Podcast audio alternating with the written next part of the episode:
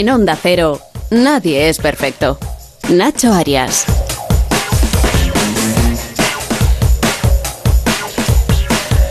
Nuestro invitado de hoy es un apasionado de la comida, inquieto, hiperactivo, así lo definen los que le conocen muy bien, pero este malagueño es, podríamos decir, un inconformista. Su cabeza va a muchas más revoluciones que la de cualquier humano normal, ya que no para de crear, abrir nuevos restaurantes, todos con conceptos distintos y únicos.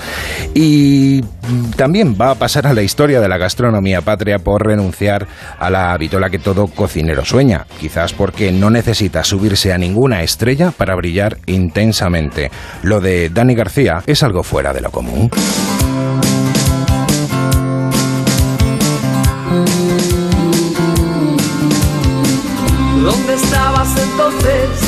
Cuando tanto te necesité? Nadie es mejor que nadie, pero tú creíste vencer. Si lloré ante tu puerta, nada sirvió.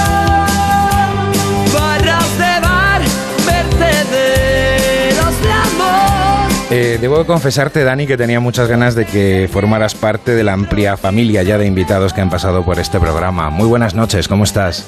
¿Qué tal? Buenas noches. Muy bien, muy bien. Escuchando Insurrección, siempre bien, la verdad. Claro. Buenos recuerdos. Creo que es uno de tus grupos favoritos, eso me han dicho, ¿no? Sí, bueno, mi infancia, la verdad, que el último de la fila fue, fue uno de esos grupos que te marcan, sobre todo por mi hermana, que es eh, dos años y medio mayor que yo, ¿no? Y que, que al final tiene un hermano mayor, ¿no? Y es eh, lo que ella escucha es lo que a mí me gustaba, ¿no? Y a ella le gustaba el último de la fila y a mí acabó encantándome, ¿no? Probablemente siendo muy, muy, muy fan. Y esa canción en concreto, bueno, sé, siempre he dicho que me cortaba el pelo constantemente por la canción, ¿no? Dice, me corto el pelo una y otra vez, ¿no? Porque me quiero defender, etcétera, etcétera, ¿no?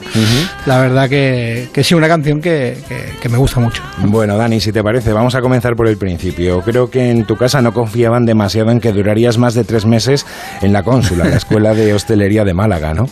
Cierto, ¿no? La verdad que, que tanto mi madre como mi padre también es verdad que, que, que hoy día decir que quiero ser cocinero no tiene absolutamente nada que ver con decir quiero ser cocinero en los años noventa y tantos, ¿no? Sería 94, 95, una cosa así, ¿no? En el año 94, 95 decir, eh, eh, mamá, bueno, yo creo que me quiero ir a una escuela de hostelería. No que fuera mi objetivo principal, la verdad, pero si hay una cosa tenía clara que no quería ir a la universidad, ¿no? No quería estudiar, estaba en COU, el, el COU ya ha desaparecido, pero en aquel COU de entonces, que seguro que tú recuerdas, eh, y la verdad que, que, que lo único que me atraía un poco era, era eso, ¿no? O sea, y no estaba en mi lista de prioridades, pero sí estaba en mi lista de posibilidades, ¿no? Que era, que era prácticamente un poco la única, ¿no? Y cuando dije, "Eh, yo me quiero ir a una escuela de hostelería y tal, bueno, y había, había que elegir ya sala o cocina. Y yo, "Bueno, yo creo que la cocina puede ser más divertida, ¿no? Y, y, bueno, mi madre me la lió como siempre, lo sigue haciendo eh, eh, años después. Eh, y mi padre, pues sí, la verdad que me dijo, bueno, eh, mm, durará dos, tres meses y se vendrá. A ver, tiene 17, 18 años, si no, pues puede hacer otra cosa y no pasa absolutamente nada, ¿no? Ajá. Bueno, ¿y por qué la cocina? ¿Por qué elegiste la cocina? ¿Qué te llamaba? ¿Qué... Siempre me ha llamado la atención y me sigue llamando la atención de la cocina es esa, esa capacidad de coger cuatro ingredientes, ¿no? O sea, tú ves ahí un trozo de pan, un poco de caldo, ajo y pimentón y puedes hacer una maravillosa sopa de ajo, ¿no? O sea, quiero decir, o sea, me, me, me, me parecía absolutamente mágico que una persona, de una manera artesana y con tus manos, al final con calor y con, con, con una serie de ingredientes, puedes hacer algo que luego subiera rico, ¿no? Y saciara a los demás, ¿no? Además, no sé, siempre, me ha parecido que tenía ese componente realmente mágico y, y- y por eso me puse a cocinar, ¿no? Porque mi madre y mi abuela cocinaban mucho y yo en casa, eh, sobre todo hacía postres, ¿no? Y el hecho sim- simple de hacer una natilla, como digo, me parecía, no sé, un poco que tenía esa, esa, esa parte, verdaderamente, no me canso de repetir la palabra mágica, ¿no? O sea, de, de coger un poco de leche, huevos, tal y cual, llevarlos a una temperatura, igual con eso podía hacer un flan, pero de otra manera si cambiaba ligeramente la fórmula, igual con eso. Y eso siempre me ha parecido eh, súper interesante, ¿no? Mm, ¿Eres muy de postres? ¿Te gusta mucho el dulce? Era más de postre al principio, la verdad.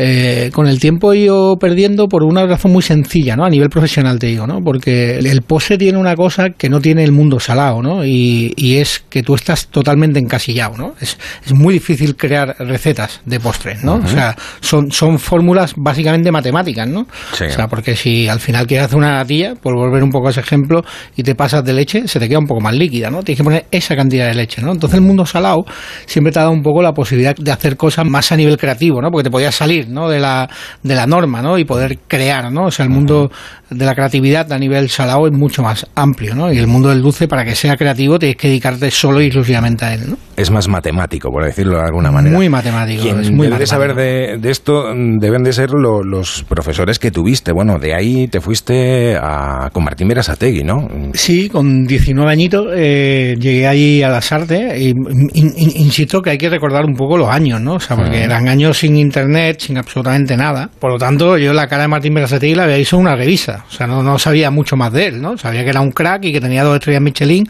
que en aquel momento tampoco sonaban tanto las estrellas, ¿no? O sea, era algo que sí que se decía, pero muy dentro de nuestro mundo. Y igualmente fue una experiencia brutal y ahí es donde me di cuenta, digo, pues, me quiero dedicar a la alta cocina, ¿no? O sea, en aquel momento dije, "O sea, eso, es increíble. O sea, ese tío hace un, un flan con una almeja en salsa verde. O sea, claro, la almejita en salsa verde que me hacía mi madre en casa, él hace igual, pero quita la almeja, la, la, la gelifica, hace un flan de la parte eh, blanca del caldo de las almejas, luego hace otro encima verde del perejil. O sea, me, me parecía aquello, digo, joder, bueno, no sé, ¿sabes? Charlie, la fábrica de chocolate, o sea, que maravilloso, ¿no? O sea, vivía cada día intensamente mi día de práctica en Martín Berasategui, ¿no?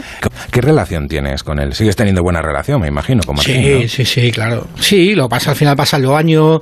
La verdad que al final la, la cocina se ha convertido, o la alta cocina, ¿no? En un pf, circo mediático tremendamente grande que engulle a todo el mundo y ya no, o sea, no, no, no coincidimos tantas veces y tenemos tanto tiempo como antiguamente, ¿no? Los primeros congresos eh, de gastronomía en San Sebastián, en Madrid Fusión, el primero, el segundo Madrid Fusión, éramos como una piña, ¿no? O sea, todo, todo el mundo llegaba al mismo día, comíamos, cenábamos juntos, ahora ya es, es- es otro rollo, ¿no? O sea, se ha convertido en un circo mediático que a mí personalmente no es lo que más me seduce, ¿no? Pues, ¿Se puede decir que fuiste uno de sus eh, alumnos aventajados? Sí, él lo dice, claro, evidentemente. Lógico, ¿no? Yo también lo diría, ¿no? Pero sí, sí, y yo le debo mucho, ¿no? Porque Sí. al final, como te digo, en una época de apagón, ¿no? Porque no había nada donde Sí. podría mirar electrónicamente, ¿no? Ni, ni a nivel de internet, eh, me abrió la, la mente para decir, o sea, quiero hacer eso. No sabía que, ni que eso existía. O sea, Sí, no, no puedo bueno. creer que esto exista, Ajá. ¿no? Ese tipo de cocina, ¿no? Pues, pues existía y la vi con él, ¿no? Bueno, quiero que escuches esto. Hola Dani, campeón. Aunque me hubiese gustado saludarte en directo, por compromisos profesionales me es imposible. Pero igualmente te mando este saludo cariñoso.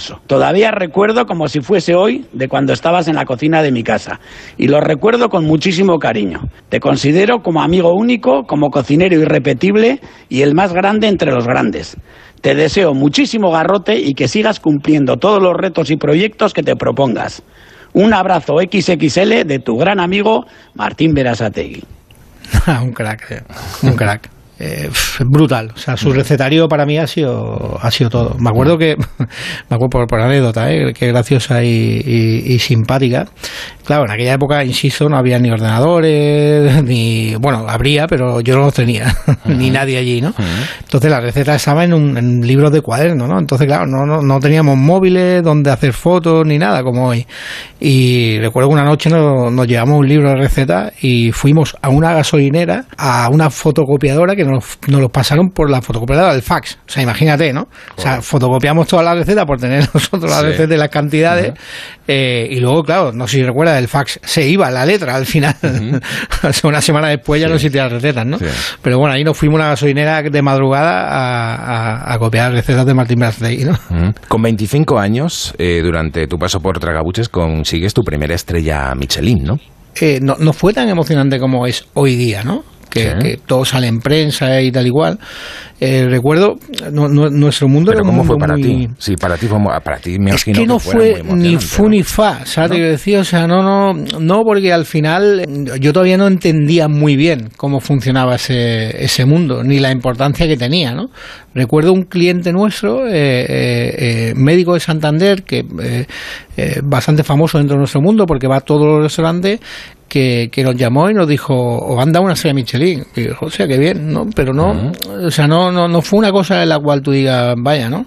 Qué ilusión, ¿no? Es la ilusión de mi vida, ¿no? Luego, verdad que los días siguientes empezó a venir prensa, recuerdo ya llamó Juan María Arzaca al restaurante, bueno, yo estaba flipando, ¿no? O sea, digo, o sea, que- digo, "Ostras, pues esto tiene que ser más importante, ¿no? Que lo que parece, ¿no? Porque cuando pasan todas esas cosas, y entonces probablemente le he dado importancia después de, ¿no? Pero en aquel momento no, no, no, no, no puedo, me, gustaría decir otra cosa, pero, pero la realidad es que, es que pasó no sin pena ni gloria, ¿no? Pero bueno, pasó y seguimos trabajando, ¿no? Solo vivíamos ahí una burbuja en, en Ronda y lo que queríamos era básicamente cambiar el mundo de la gastronomía y nos dedicamos a eso, ¿no? Lo que pasaba ya fuera de ahí era menos importante, ¿no? Bueno, por cierto, hablando de Ronda, creo que la primera vez que sales de ahí para dar un curso sobre nitrógeno líquido, creo que fue en el 2001, corrígeme si, si me equivoco, llevabas la botella de hidrógeno en el coche hasta Gandía. Eh, sí, está prohibido. Sí, sí. bueno, está prohibido, ¿no? El, el, a ver, en bueno, esto ya has pasado lo que parece. no pasa nada porque está ya, no, esto sí, ya, está prescrito. ha prescrito, ya está prescrito, ya está prescrito. Eh, pero sí, porque claro, no teníamos en aquel momento, claro, eh, que un restaurante empezara a pedir nitrógeno líquido era todo un acontecimiento, ¿no? O sea, claro, los de nitrógeno líquido decían, pero ¿cómo voy a llevar yo allí nitrógeno, no? Se acostumbraba ya a los hospitales, a fábricas, ¿no? A llenar eh, grandes bombonas, pero a vosotros no, ¿no?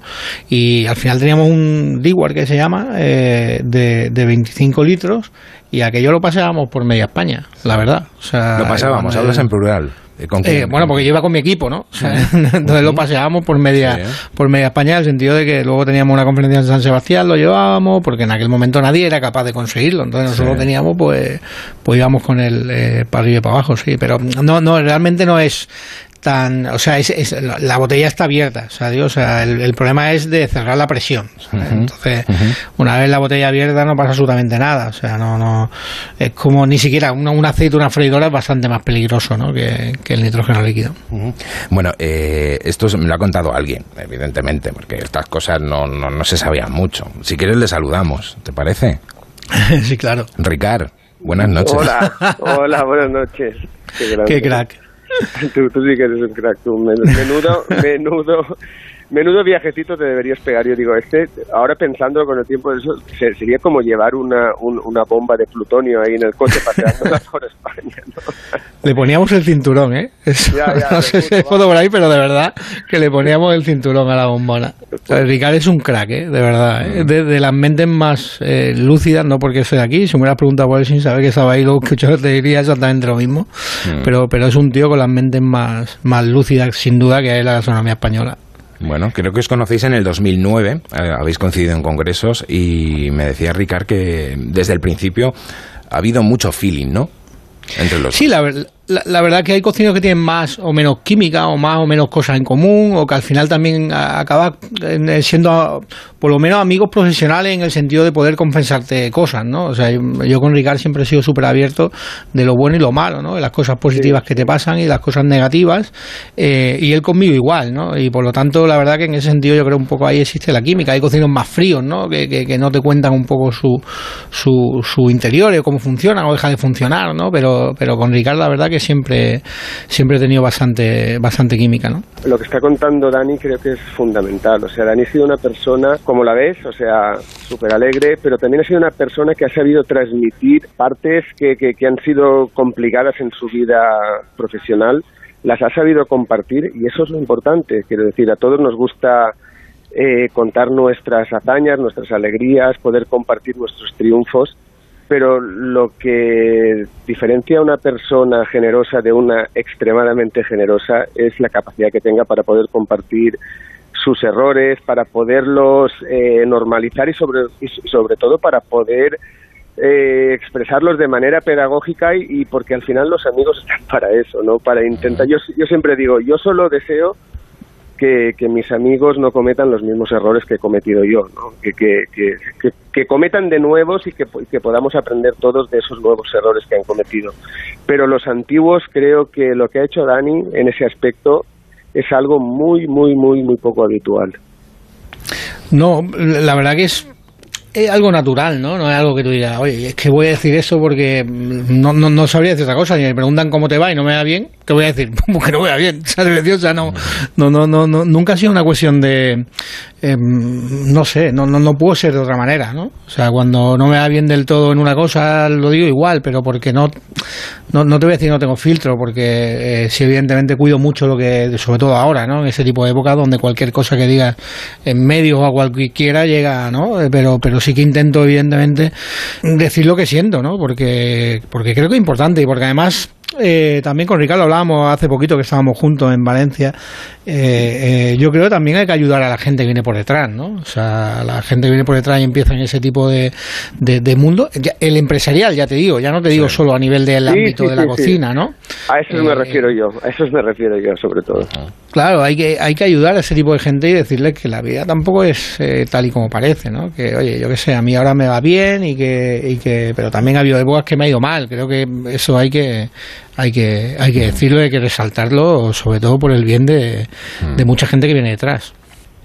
Eh, eh, oye, una cosa, una pregunta a los dos. Tú tienes, Ricard, tienes dos estrellas Michelin. Eh, ¿Creéis, va para los dos la pregunta, ¿creéis que siguen siendo los fogones de nuestro país los más importantes, tanto por la calidad como por la cantidad de chefs? Es, es, es cierto que España marcó un, un, camino, marcó un antes y un después. evidentemente eh, por el foco, el faro ¿no? de, de, Ferran Adrià. O sea, él, él, llevó también un poco a muchos otros cocineros que lo teníamos eh, cercanos porque vivíamos en el mismo país y nos veíamos continuamente en congresos y veíamos lo que hacía a un eh, éxito clamoroso porque el mundo entero copiaba todo lo que se hacía en España. ¿no? Yo, creo que evidentemente hoy día al final también hay, hay países y hay cocineros sueltos en, países que hacen, que hacen cosas increíbles. ¿no? Yo creo que se ha apagado un poco la la llama de la hipercreatividad, ¿no? digamos, eh, a nivel sobre todo técnico, eh, también un poco a nivel conceptual, yo creo que no es lo mismo, o sea, hubo una generación de cocineros hace, no sé, pues los últimos 20 años eh, que cambió el mundo para siempre y que evidentemente ahora, el mismo Ferran decía, tú no tienes la capacidad de estar 20 años revolucionando el mundo constantemente a nivel técnico y conceptual, ¿no?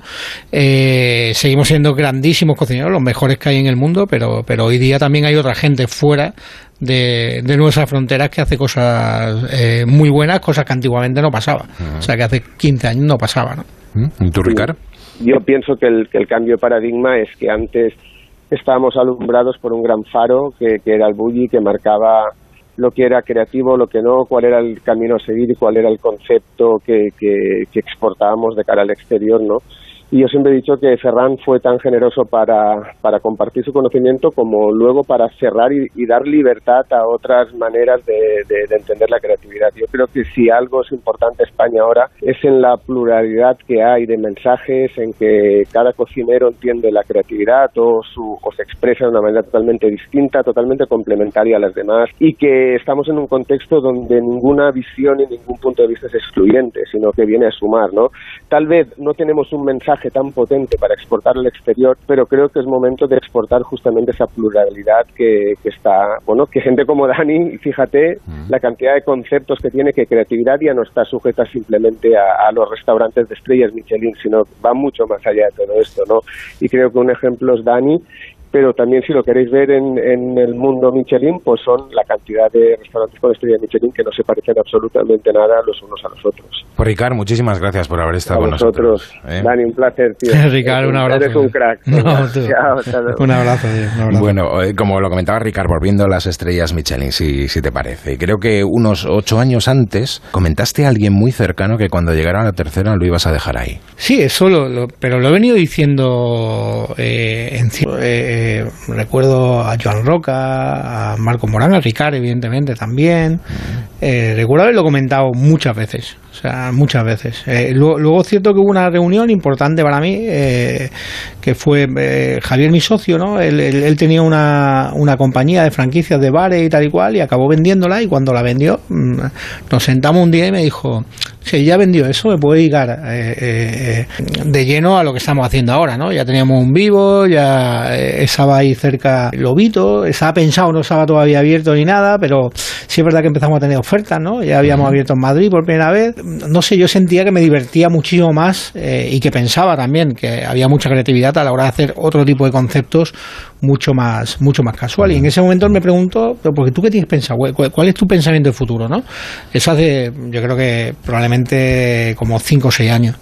Y yo dije, mira, yo la verdad es que me encantaría, me encantaría, claro, conseguirlo. O sea, luego hay que conseguirlo, que es el detalle que muchas veces se nos olvida, ¿no? Suena muy bien decirlo, pero hay que hacerlo. Eh, conseguir hacer estrella y, y, largarme, tío. Y, nos centramos en eso. Además, ese día, porque él lo cuenta muchas veces, le dije largarme al día siguiente. O sea, quiero, o sea, quiero que me den las tres estrellas y al día siguiente digo, oye, muchísimas gracias. Y luego, evidentemente, fue un año y fue cuando pasó mucho más recapacitado, ¿no? Pero recuerdo llegar a la gala de Michelin a Lisboa, de bajar del taxi en la puerta del hotel, encontrarme con Joan Roca y cogerme Joan Roca, mirarme a la cara y decirme, recuerdo que un día dijiste que te ibas a ir. Digo, no lo ibas a hacer, ¿no? Yo ya sabía que lo iba a hacer, ¿no? Pero le dije, bueno, no sé, me lo tengo que pensar, ¿no? Pues, o sea, no la situación para decirle, sí, sí, vaya, lo tengo clarísimo, me voy a ir, ¿no? Fue bonito y extraño, ¿no? Porque era muy bonito recibir eso, pero claro, era extraño, eh, pues probablemente toda la gente que estaba allí, exceptuando pues probablemente Raquel, que la chica de comunicación y marketing que sí lo sabía, eh, nadie más lo sabía, ¿no? Y todo el mundo te felicitaba y yo por dentro pensaba, me felicitáis por una cosa que, que sí quiero y que adoro y que es mi sueño pero ya está. O sea, hoy es el último día, mi sueño. Una de esas personas a la que se lo dijiste, pero como te digo, unos cuantos años antes fue a Marcos Morán. Marcos, buenas noches. exactamente, lo he dicho al ¿Qué tal? Buenas noches, ¿cómo estáis? ¿Qué tal, Marcos? Bien, escuchándote. Primero escuché a Ricardo, lo cual siempre es una, una maravilla, lo bien que se expresa, y ahora escuchando tu pre-huida que, nos habías contado. Pero bueno, él, lo, lo sorprendente de todo no fue lo dijese. Yo creo que hubo también, ¿te acuerdas? En San Sebastián un mes antes, que estábamos con nuestras porras quinielas y casualmente tuvimos una cena eh, juntos, Ricardo, Dan y yo, y había indicios de que podía llegar la tercera estrella. En ese momento lo sabía un noventa y pico por ciento. Y yo volví a preguntarle y él miró para mí y se quedó pálido. Y yo, Dani, pues entonces si te da la tercera lo, lo dejas, ¿no? Y se quedó pálido, pero pálido, ¿eh? Y yo, uy, uy y había mucha gente en ese momento, pero luego cuando acabamos de dar la cena, los cocineros tenemos la costumbre de intentar escaparnos a cenar después, puntualmente una hamburguesa, más me acuerdo perfectamente. Ah. Y caminando eh, íbamos hacia el coche y Dani dijo, dice, oye, vamos en el coche de Marcos Ricardo tú y yo solo. O sea, en tu coche, Marcos. Y fuimos los tres y nos, nos lo dijo, dice, no, no, que sí, que, va para adelante. Y yo, no. sí, igual. claro, yo no estaba en la gala, pero, pero yo ese día, o sea, esa sensación de que notas que la gente no tiene toda la información y, y, los que la teníamos decíamos, wow, se va a liar muy gorda. Se va a Y al final, en realidad, se lió mucho menos de lo que debería, porque la gente, yo creo que después de un año y pico o dos, lo ha entendido. Porque Dani ha cumplido al pie de la letra lo que dijo. Dani no defrauda ni a la alta cocina ni a Michelin. Dani intenta cumplir un sueño, sencillamente. Es muy fácil. Él quería algo, lo consiguió y ahora quiere otra cosa. Yo creo que es libre de poder elegir. Todos, son, todos deberíamos hacerlo, vamos. Cuando os lo dijo, cuando realmente. ¿Vosotros qué pensaste? Bueno, no, no lo va a hacer y, está loco, ¿no? ¿O qué, qué, qué se os pasó por la cabeza?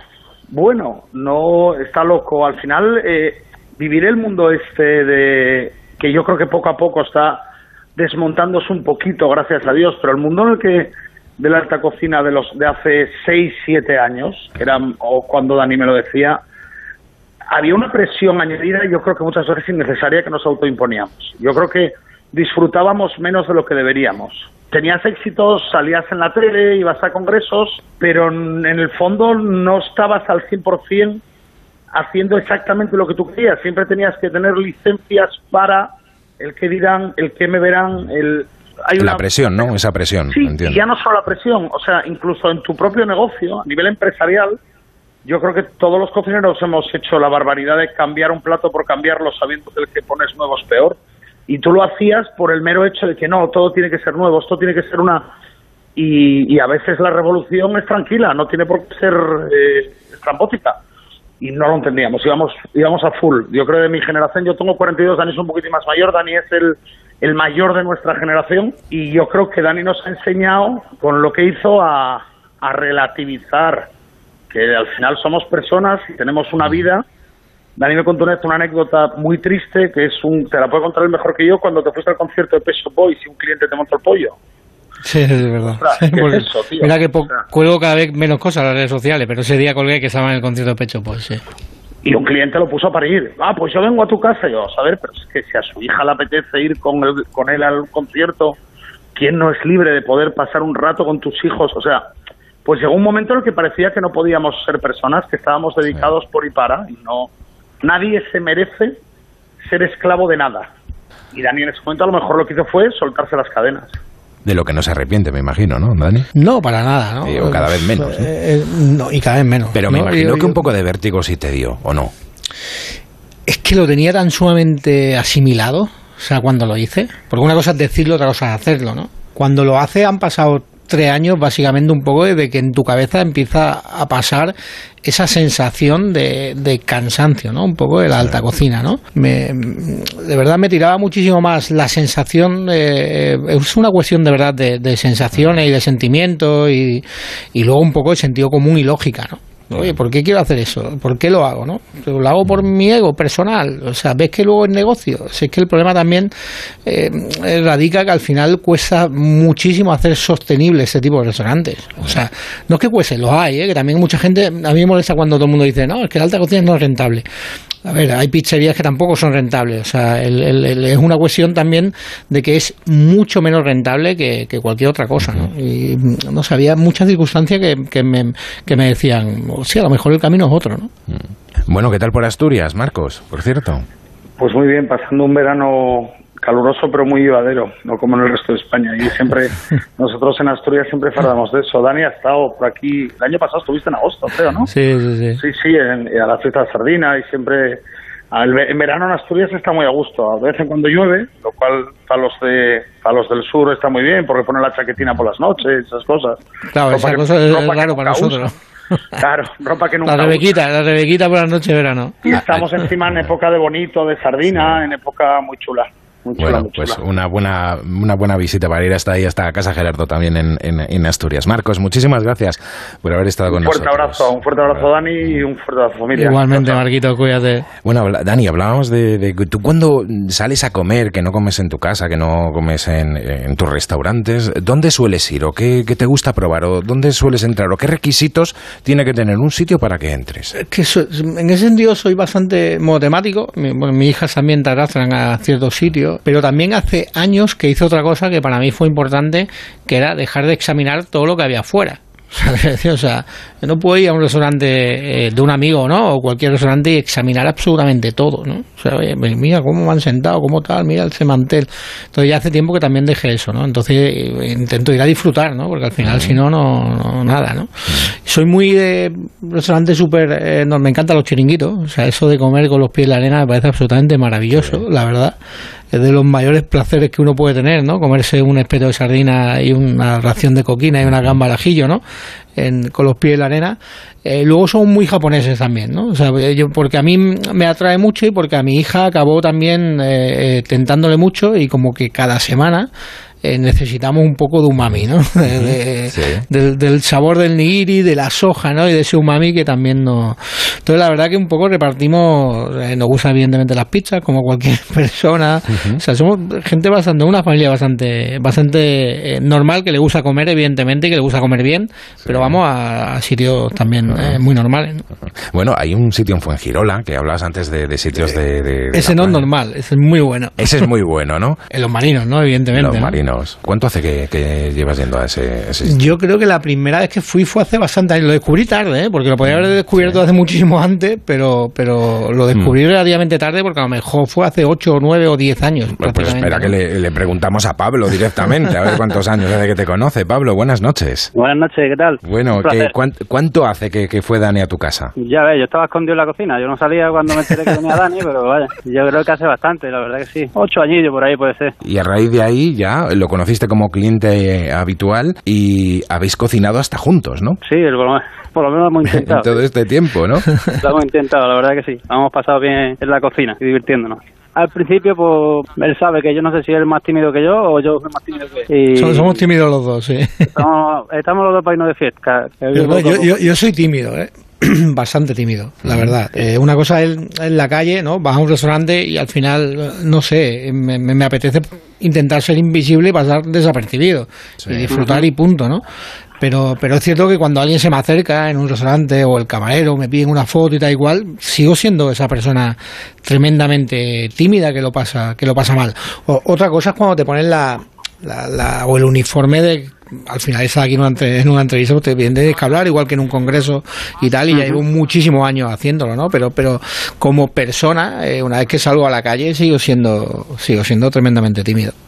Bueno y qué nos puedes decir de, ese sitio tan maravilloso al que te, te encanta ir Dani Bueno, Pablo es una enciclopedia marina, ¿no? Y, yo siempre, hay mucha gente, ¿no? Que dice, no, si eh, yo si monto un restaurante tengo mucho dinero, puedo tener mejor producto, ¿no? O sea, esto no es así, ¿no? O sea, yo, yo podría intentar tener la mejor coquina del mundo y es que no la tengo porque la tiene él.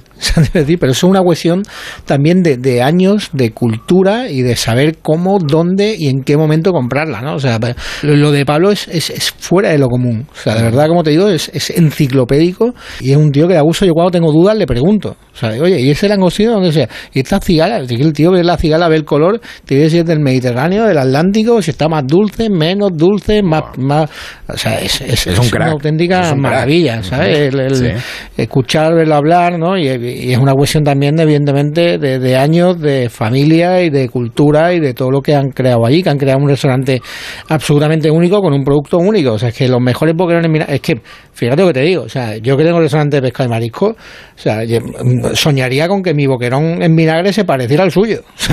O sea, algo tan sumamente como un boquerón en vinagre, ¿no? Es, es, mágico y lo que hace creo que solo, solo hace él, de verdad, ¿eh? y, tiene, y tiene tanto mérito como cualquier eh, tres estrellas Michelin del mundo, ¿no? O sea, el, conocer el producto y el hacerlo técnicamente perfecto, o sea, eso tiene muy, muy, muy poca gente en el mundo.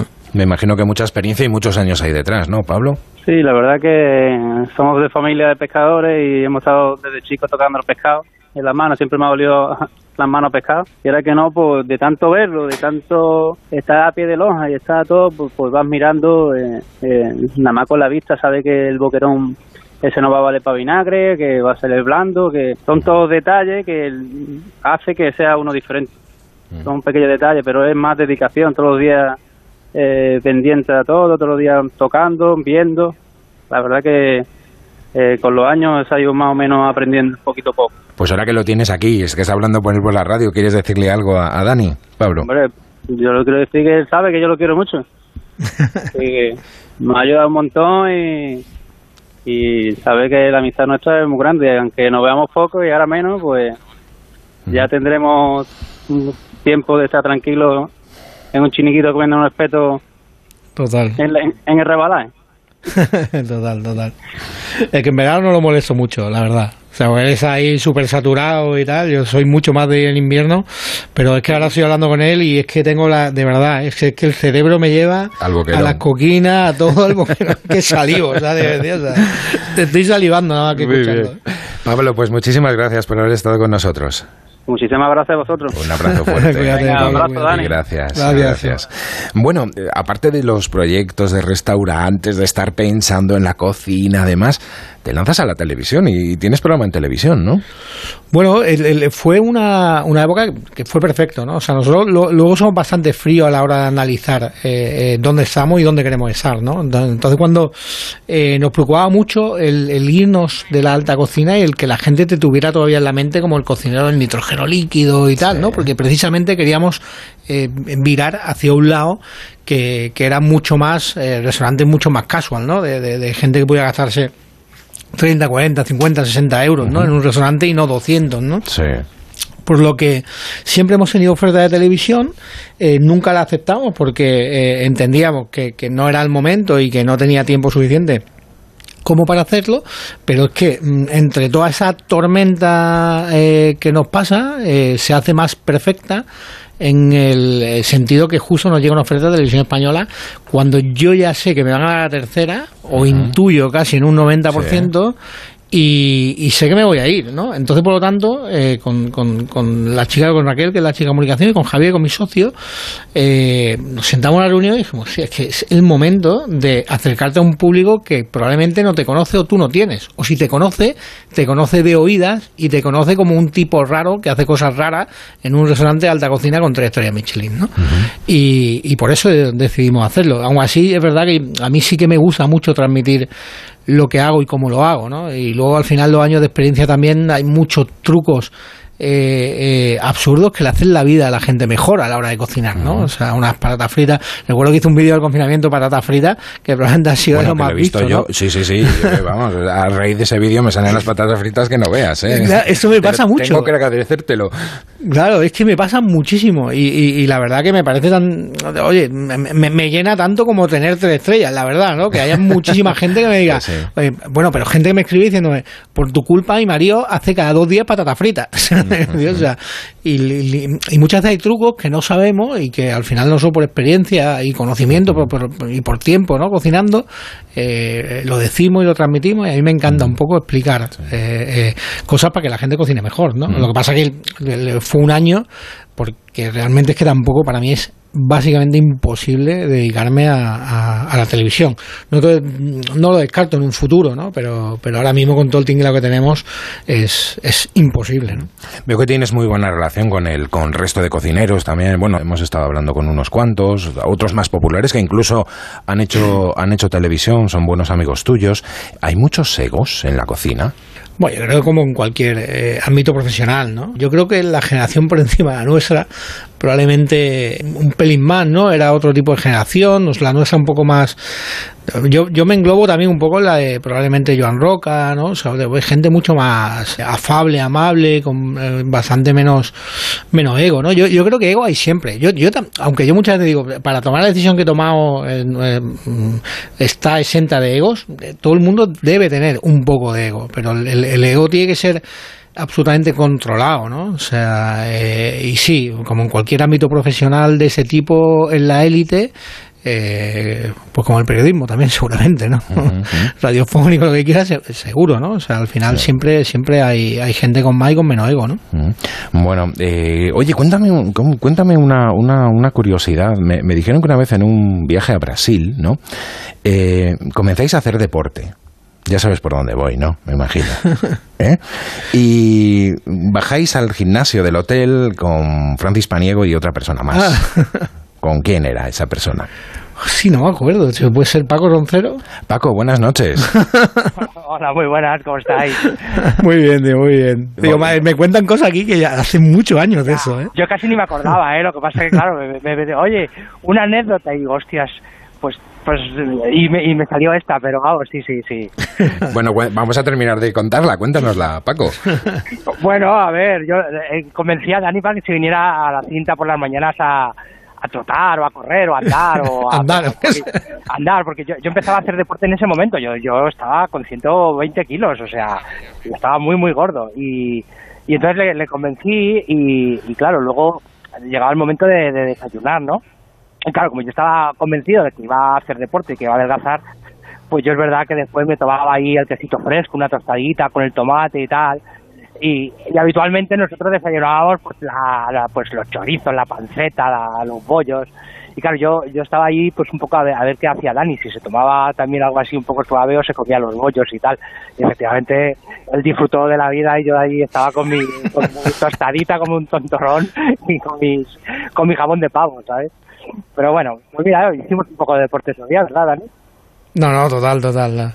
La, verdad, que Paco es de las personas que más cariño tengo en el mundo de la gastronomía, ¿no? Tengo muy buenos amigos, pero con él siempre, siempre he tenido algo súper especial. Primero, pues nos conocemos hace, no sé, veintipico años, tranquilamente. Sí, sí, sí, mucho. Lo que pasa que él ha adelgazado y yo no, ¿no? O sea, antes de ayer, eh, antes de ayer, eh, Ana, mi pareja, son muy buenos amigos, me mandó que el Paco colgó una foto en las redes sociales. Antes de ayer, no, yo creo que ayer ayer, ¿no? Poniendo no sé qué en forma, da igual. mi mujer me la mandó como diciendo, mira Paco, tío, no...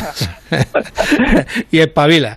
¿Sabes? Pues es verdad que o sea, Paco es, es, un tío además que lo que se propone lo hace y, y bueno, si lo ven en alguna foto que tenemos por ahí en Brasil en aquel momento, que no recuerdo cuántos años hace, hace mucho.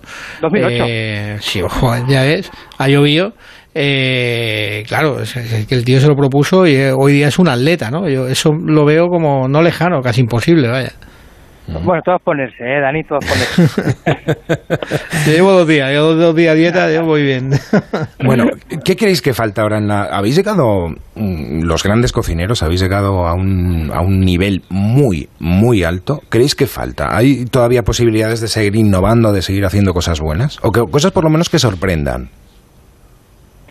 Yo, yo creo que estamos en otra edad, ¿no? Yo creo que estamos en otra edad. Si es que el problema también es que el tiempo va pasando y que, que una cosa es eh, la creatividad a los 30 y otra cosa es la creatividad a los 45, ¿no? O sea, son cosas eh, totalmente diferentes, ¿no? Siempre hay cosas, ¿no? Pero yo creo que ya tendrán que ser eh, otras generaciones las que lleguen al nivel, como decía antes Ricardo, como hablábamos un poco del Faro Ferran que además Paco ha vivido muy, muy, muy, muy, muy cerca, ¿no? Ha sido de los privilegiados que, ha podido estar de la mano, ¿no? Con, con, Ferran durante muchísimos años. Eh, yo creo que eso es difícil de, repetir, ¿no? O sea, casi te diría imposible. ¿Tú qué piensas, Paco? Sí, yo pienso un poco, un poco lo mismo. Al final, yo creo que ha habido una generación que ha que ha innovado, que ha sido muy creativa y que ha hecho muchas cosas y probablemente volverá, ¿no? Pero yo creo que pasará mucho tiempo. Y Ferran, de momento solo hay uno. Y aunque todos vamos por detrás, intentamos hacer un montón de cosas, pero yo creo que, que ahora mismo eh, es, verdad lo que dice Dani, que ese trabajo se lo vamos a dejar a las nuevas generaciones. Bueno, eh, ¿tú cómo conociste a Dani, Paco? Perdona, ¿no te he oído? Eh, ¿Cómo conociste a Dani? Yo conocí a Dani en, en, Tragabuches, en Ronda, cuando yo iba a Soto Grande a, allí a hacer cosas con NH, porque yo bueno, casi no pertenece a NH, y, yo iba allí a visitarle y, allí nos tirábamos horas y horas charlando después cuando terminaba de comer. Pues Paco, muchísimas gracias por, por haber estado con nosotros. Ahora que estás en la radio, si quieres decirle algo especial que no le, que no le hayas dicho a Dani. Oye, bueno, cogiendo vacaciones, Paco. ¿eh? sí, sí, yo tenemos unas ganas, Dani. yo creo que hay poco que decir porque él, bueno, los dos sabemos que nos tenemos un cariño especial y, vaya, que, nos queremos mucho y, que sigamos con esta amistad y con este cariño durante muchísimos años, que vaya, que, es así. Pues Paco, muchísimas gracias por haber estado con nosotros. Un abrazo, un beso a Nerea. Un beso a Ana también. Besitos, chao. Bueno, lanzas un servicio de. Bueno, tienes un servicio de catering, lanzas el, el Delivero. ¿Cómo es eso de llevar el nivel de cocina que tú haces a, todo el mundo, a, su casa? Eh, es que es un poco. no es una cuestión del nivel de cocina que hacemos, ¿no? Sino yo, yo creo cuando. cuando eh, bueno, al final no quita que estás pidiendo a un, a un chef del prestigio que tiene que tienes tú, ¿no? Que tiene Sí, pero, pero hay, hay cosas que limitan, ¿no? Que evidentemente son eh, el precio y las circunstancias, ¿no? O sea, las circunstancias, evidentemente, hay cocinar en un sitio y llevártelo a casa. No todo vale, ¿no? Un pescado frito, si lo haces, por muy bien que lo hagas en el sitio donde estás cocinando, eh, diez minutos después metido en una caja, es, es, es un desastre, O sea, no, no, no vale, ¿no? O sea, que no todo vale un poco en ese juego, ¿no? Yo cuando eh, hablé por primera vez con el equipo para decirle que no íbamos, dibujé una pirámide invertida, ¿no? O sea, siempre les decía, eh, hemos llegado a la punta de la pirámide, ahora la vamos a invertir y vamos a ir hacia abajo, ¿no? O sea, y, y entonces nuestra intención siempre ha sido y siempre va a ser que toquemos lo que toquemos, será un poco refrescar eh, y nuestra manera de ver a nivel conceptual, técnico, nuestros conocimientos del producto, etcétera, etcétera, eh, llevarlo un poco a ese mundo, o sea, y mejorarlo un poco, ¿no? O sea, quiero decir, si me pongo a hacer un chiringuito, intento que, eh, hacerlo de una manera mucho más, eh, más fresca, con los camareros, pues no sé, visos de, de otra manera, con un mantel diferente, una cubertería, una vajilla, una atmósfera, ¿no? Diferente, el steakhouse como en leña, o la brasserie como en vivo, ¿no? O sea, son restaurantes que dentro de su target te ofrecen o intentamos ofrecer mm. un, puntito muy por encima de lo que cuesta pero al final no tenéis que olvidar lo que cuesta, ¿no? O sea, que lo que pagas a nivel de relación calidad-precio es lo que, lo que tienes que encontrarte. Mm. En el delivery hacemos exactamente lo mismo, o sea, que a donde quiero un poco llegar, ¿no? O sea, en el delivery básicamente lo que intentamos también es eso, ¿no? Si hay cosas que pueden viajar tranquilamente y te puedes comer la ensalada rusa de anguila ahumada, que es brutal, eh, o el brillo de rabo de toro de vivo, la ensalada que es de lobito, o el filete empanado de leña, eh, pero porque son cosas que pueden viajar en un, en un packaging especial, en un formato especial y en, un trabajo que estamos haciendo que yo creo que, que, además se agradezco al equipo que tenemos, porque es un equipo independiente, el, el, que tenemos en la gran familia, equipo que también ha salido de, de, de, lo que es el grupo Ani García, incluso Juan Lu, que es el jefe de cocina eh, eh, ahora, digamos, de todo lo que es el, mundo eh, delivery, viene también del, del Tres Estrellas y luego hay mogollón de gente que ha venido conmigo, pues tanto Jorge como Sandra, son gente que son la que lleva un poco la parte del delivery, que es brutal el trabajo que hacen. Mm. Eh, intentamos hacer eso, un poco revolucionar un poco esa parte, ¿no? De hecho, hemos conseguido ahora que por primera vez en un programa de televisión, en Masterchef en concreto, tú estés viendo el programa y el plato que están haciendo al principio, la primera prueba del programa, puedas pulsar y pedirlo en directo, ¿no? O sea, son cosas que estamos empezando a, experimentar y estamos probando eh, para cambiar un poco también radicalmente el mundo libre. Y yo creo que eso es un poco lo que, o sea, no, no, no podemos esperar, aunque lo hicimos en el programa, llevamos el tomate nitro, que era un plato de un 13 Michelin a casa, pero no se puede todos los días, ¿no? Es puntualmente, ¿no? Pero, pero sí que intentamos mejorar un poco ese sector en el cual trabajemos, ya sea delivery, casual o si un día hacemos un japonés, pues un japonés. Bueno, eh, por cierto, eh, la fundación, también importante, un pilar importante de tus proyectos, ¿no? Bueno, siempre hacemos menos de lo que me gustaría, para ser honesto. O sea, me gustaría hacer muchísimas más cosas, eh, no tenemos tiempo, pero al final se creó también con la idea porque, claro, nos piden cosas constantemente, ¿no? Eh, eh, y entonces un poco por, por filtrar un poco todo eso y hacerlo a través de ahí, ¿no? Yo creo que sobre todo tendrá sentido más en el futuro, mientras la empresa va creciendo y va facturando más, pues irá cogiendo muchísima más importancia de la que, de la que tiene ahora, ¿no? Pero al final eh, yo soy de los que piensa que hay que volver a la sociedad, ¿no? De lo que te ha dado, porque yo vivo de la gente que va a los restaurantes a su dinero, ¿sabes? Por lo tanto, también un poco eh, eh, devolver a la sociedad cosas que te han dado, pues siempre hemos pensado que es, que es, importante, ¿no? Desde luego, desde luego. Bueno, estamos terminando y yo quería dejarlo mejor para, para el final, Dani. bueno, no sé, la verdad, bueno, no sabía que iba a hablar con... ya no sé qué esperarme. Pues, pues, hay una persona que te echa mucho, mucho de menos, eso me ha dicho, ¿eh? ¿Quién crees que puede ser? Debe ser mi, mi madre, seguro, vaya. Doña Isabel, ¿cómo está? Buenas noches. Hola, ¿qué tal? ¿Cómo está? Bien, bien, aquí oyendo a mi hijo. ¿Y qué tal? ¿Qué le parece? Bien, bien, es su estilo, es su forma de ser y de trabajar que, que no tiene nunca fin. Bueno, que me, decía que... ya digo yo que me echa la bronca siempre, ¿sabes? bueno, Pero bueno, es una bronca cariñosa, ¿eh? Que no te estoy criticando ni nada, ¿eh? Ah, ya hablé con ella, no me dijo nada, ¿eh? Lo tenía bien calladito, ¿eh? sí, porque no te lo quería decir, me dijeron que no lo dijera y yo soy muy, muy fiel. Entonces ahora que se ha portado bien el, el niño, ¿no? Sí, sí. Eh, entonces no le, no anoche, le llama... anoche es verdad, estuvimos un ratito hablando, me llamó es que cuando tiene un rato siempre que va en el coche, cuando mayormente me llama que cuando tiene un ratito, pero bueno, ya hablamos. Bueno, ¿qué ha sido, qué ha sido, qué han sido tus padres para, para ti, Dani? Creo que muy importantes, ¿no?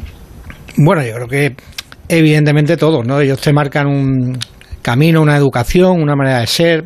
Yo probablemente, el, bueno, soy a mi madre muchas pero es verdad que tengo más tendencia a nivel personal de ser como mi padre más que como mi madre. Mi madre es más introvertida, ¿no? Más, yo soy bastante más, más, más tímido, más parecido a mi padre. Pero es fundamental, evidentemente, sobre todo el camino educativo, ¿no? O sea, yo creo que los valores, ¿no? De la vida, ¿no? O sea, el, intentar ser, oye, gente normal, honesta, eh, agradecida cuando hay que serlo.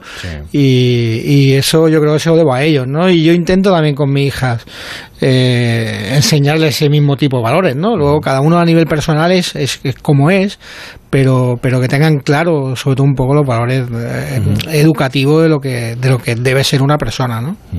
Eh, yo no sé si doña Isabel sigue siendo como cuando era pequeño, un trasto, que me, que me decía. ¿Cuántas escayolas ha puesto y cuántos puntos debe tener en el cuerpo? muchos, muchos porque es verdad que era muy trasto, muy deportivo, siempre detrás de una pelota y, y jugando y no paraba, en fin, pero bueno, cosa de niños. Eh, dice, me, decía tu madre, Dani, que, que dices de ella que es la persona más informada del mundo. Sí, no, es verdad, ¿no? Yo cuando la llamo, además, si no le he contado algo que ha salido en prensa, se enfada, ¿sabes? O sea, es verdad que hoy día es, es tan grande la retaíla de cosas que salen eh, diariamente de, de, nosotros que, claro, yo tampoco. Ayer no le dije mañana voy ¿sabes? a Onda Cero, o sea, o sea no. porque al final son tantas las cosas que tampoco, pero da igual, o sea, ya al final acaba, no solo acaba enterándose, si lo sabía seguramente antes que yo. pero sí, sí que. sí que se entera de, de, todo, ¿no? Evidentemente lo que, lo que hago, ¿no? Lo sé de hace dos días. Vamos, mira. bueno, pues nada, quiere decirle algo al niño ahora aquí en, en, no, él sabe que yo lo que yo le pueda es regañar cualquier cosa, se lo digo con el cariño más grande del mundo porque él sabe que lo quiero con locura. Porque lleva el nombre de su padre al que yo he querido tanto, que ya hace 20 años que nos faltó, y yo, para mí, pero vamos que a su hermana también la quiero mucho. Yo tengo dos y tengo cuatro nietos, mm. cuatro nietos que son también que hablo con ellos todo lo que puedo y nos vemos cuando nos podemos así mm. me decía me decía que cuando van a ver cómo recibe recibe los premios que su hermana su hija llora mucho pero que usted ya va llorada de casa me decía exactamente porque no me gusta ponerlo nervioso pero su hermana no se puede aguantar que él sabe que su hermana la quiere con locura como él quiere a su hermana también. Y, y su hermana alguna vez ha tenido que levantar e irse para detrás para que no la vean de llorar. Pero pero se llora de alegría también claro que sí. que son los que son las mejores bueno, Dani, te has quedado sin palabras, ¿no? No, no. eh, bueno, la verdad que con mi hermana tengo eh, bastante cariño, ¿no? A pesar de que muchas veces pasamos muchos días sin hablarnos, eh, pues, porque al final ella también trabaja mucho, pero si me pasa algo malo, negativo, es la primera llamada, la verdad, la de mi hermana. Pues doña Isabel, muchísimas gracias. Nada, gracias a ti. A ver, cuando vengas un día por Marbella... a mi madre la invitar pedo ya. Eso está hecho, eso está hecho. Es la, concejala de turismo, además. Totalmente, totalmente.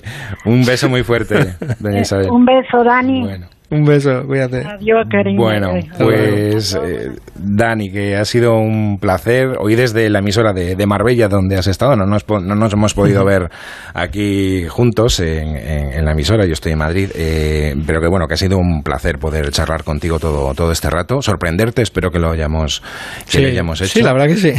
Y ya una última cosa para, para finalizar. Tú sabes que era la radio, eh, yo no sé si ha sido muy importante para ti la radio, si sigues escuchando radio.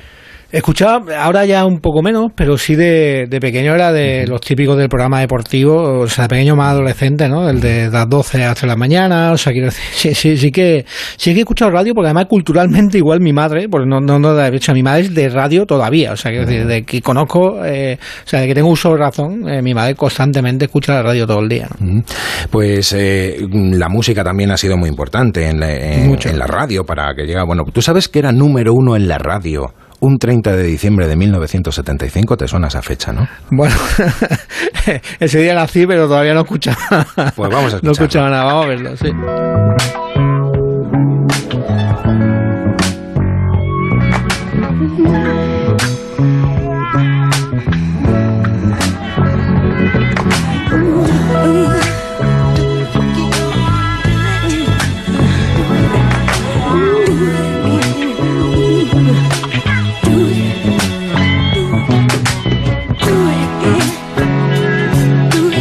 Do Again de Staple Singers eh, era lo que era número uno en la radio un 30 de diciembre de 1975 cuando nuestro invitado llegaba al mundo. Dani García, eh, a seguir con todos esos éxitos.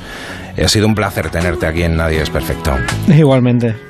Un placer. El placer es mío, de verdad, de corazón. Muy bien. Gracias a, Luciano Branca, que ha sido nuestro técnico aquí en Madrid, también a Julio, a nuestro compañero en Marbella, a Inés Borrego, la directora, Concha, a toda la gente de Marbella, que son maravillosos y que saben que les quiero un montón. Muchísimas gracias. Volvemos mañana con más Nadie es Perfecto y esta vez con Santiago Segura. Hasta mañana, que sean felices.